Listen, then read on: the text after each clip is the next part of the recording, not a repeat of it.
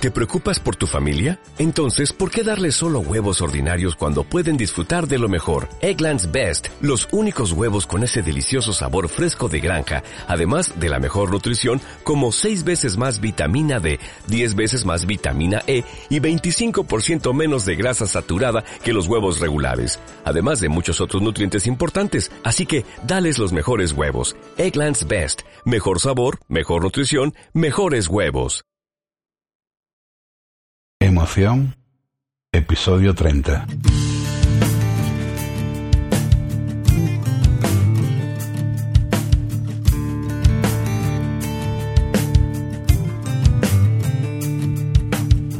Muchísimas gracias a todas y a todos por estar ahí.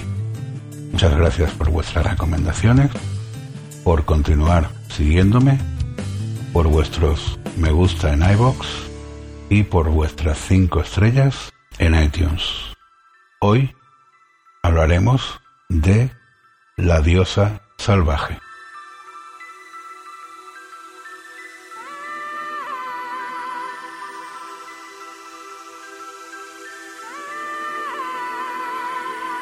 Me despierto en mitad de la noche, un mal sueño supongo. Enciendo la lámpara de la mesita de noche, ella se mueve y susurra algo entre sueños. Me levanto, enciendo un pitillo y no puedo hacer otra cosa que mirarla. Tiene un aspecto salvaje, incluso durmiendo plácidamente. Su pelo negro y rizado le tapa media cara y la línea de su cuerpo se marca en la sábana como colinas perfectas. Es una imagen sublime. El cigarro se consume en mi mano sin darme cuenta. Tan absorto me quedé mirándola.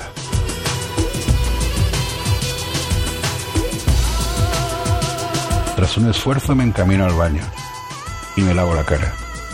Y al ver mi reflejo en el espejo me asaltan las dudas. No deberías estar haciendo esto. ¿En qué coño pienso? Me digo a mí mismo. ¿No te estarás enamorando? Yo, nah, no puede ser. Salgo del baño, la observo otro rato y salgo del apartamento.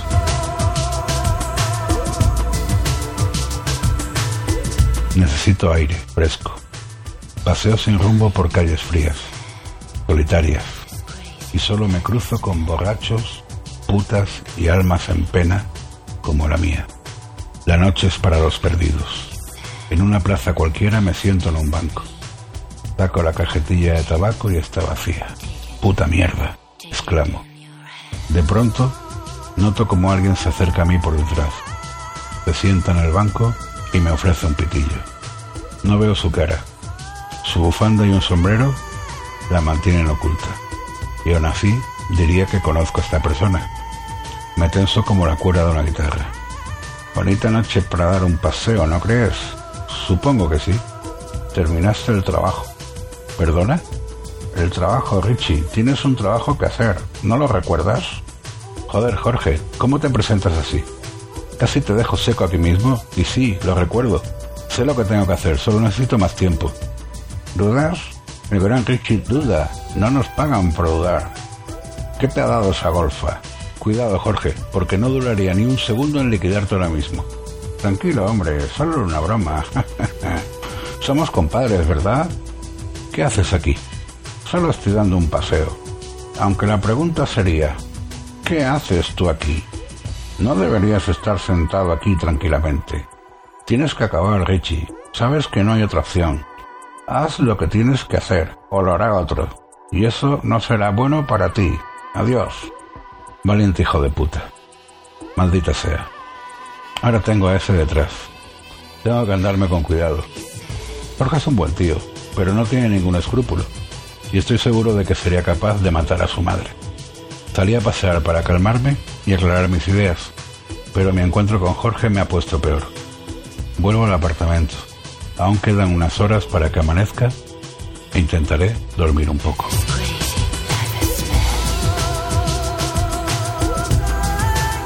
Cuando vuelvo, ella sigue dormida. Me desnudo y al meterme en la cama, el simple roce de su piel hace que me sienta mejor. Apoyo la cabeza en su pecho y ella se despereza. ¿Pasa, cariño? Nada, no puedo dormir. Después de esto, seguro que sí. Se pone encima de mí. La poca luz que se filtra por la ventana se refleja en su cuerpo.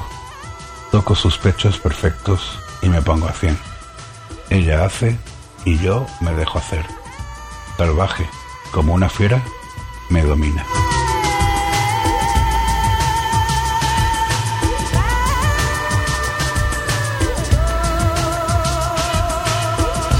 Cuando despierto es casi mediodía. No está en la cama y me llega el olor del desayuno. Entro en la cocina y allí está ella con mi camisa, que claramente le queda mejor que a mí. Buenos días, nene. Pensaba que no te despertarías en todo el día. Te dije que dormirías bien. Nos reímos juntos. Su risa suena como los ángeles. Me acerco, la beso, su olor es embriagador. He preparado algo de comer. Tienes que recuperar fuerzas, cachorro. Gracias, nena. Tengo que ir a arreglar unos asuntos. ¿Estarás aquí por la noche? No, el trabajo está muy tarde. Volveré de madrugada. Bueno, si te parece bien, te esperaré aquí. Claro, cuando vuelva te daré tu medicina para el sueño. Todo parece perfecto. Desayuno unos huevos con bacon que saben a gloria. Me ducho, me despido de ella y me voy. Cuando llego a mi piso me entretengo poniendo a punto mi pistola. La desmonto con cuidado y la engraso. La vuelvo a montar. El silenciador encaja perfectamente. Hago mi tabla de ejercicios y le doy al saco hasta que me duelen las manos. Estoy decidido. Esta noche haré lo que tengo que hacer. No hay sitio para más dudas. Es la vida que elegí. Sin sitio para el amor. Sin sitio para nadie más que yo. La vida de un asesino. Llega la noche y voy al apartamento de mi presa. Su nombre no importa. No es más que un trabajo. Estoy preparado. Me siento en el sofá, enciendo la tele, la miro sin ver, la oigo sin escuchar. Las horas parecen años. Por fin oigo pasos en el pasillo. Las llaves tintinean y la puerta se abre. Allí está ella, radiante. No se le nota el cansancio, y en sus ojos negros y profundos hay un fuego capaz de fundir el acero. El vestido que lleva puesto es como una segunda piel que cubre su cuerpo perfecto y que haría que cualquiera se volviese loco, imaginando lo que no deja ver. Entonces pasa lo peor. Me derrumbo. Toda mi entereza y sangre fría se van por el retrete. Me tiro de rodillas a sus pies. Confieso todo. Explico que no trabajo en ningún bufete de abogados, que Julián no es mi verdadero nombre. Le digo que en realidad soy un asesino contratado para matarla. Le ruego que me perdone y que nos escapemos juntos, dejando atrás todo para empezar de cero. Ella se mantiene serena, se arrodilla frente a mí y me besa en la frente. No eres más que un cachorrito, cariño.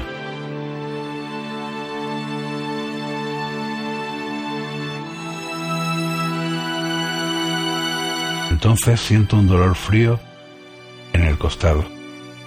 Una vez y otra vez y otra vez. Caigo al suelo. Noto la sangre caliente que sale de mí, empapando el suelo. Noto cómo se me escapa la vida. Veo el cuchillo rojo en su mano. Sigue estando perfecta. La veo como una diosa. Ahora, justo antes de morir, aparece el diablo. No es rojo, ni tiene cola y tridente. Viste de negro. Lleva bufanda y sombrero. Y se ríe a pleno pulmón. Lo has hecho muy bien, Sonia, pero que muy bien. Ya te avisé, Richie. Si tú no lo haces, otro lo hará. Y no será bueno para ti. Siempre fuiste demasiado blando. Y eso te ha matado. Adiós, Richie. Me hundo en la oscuridad. Muero y la sigo viendo a ella, la diosa salvaje. mi diosa.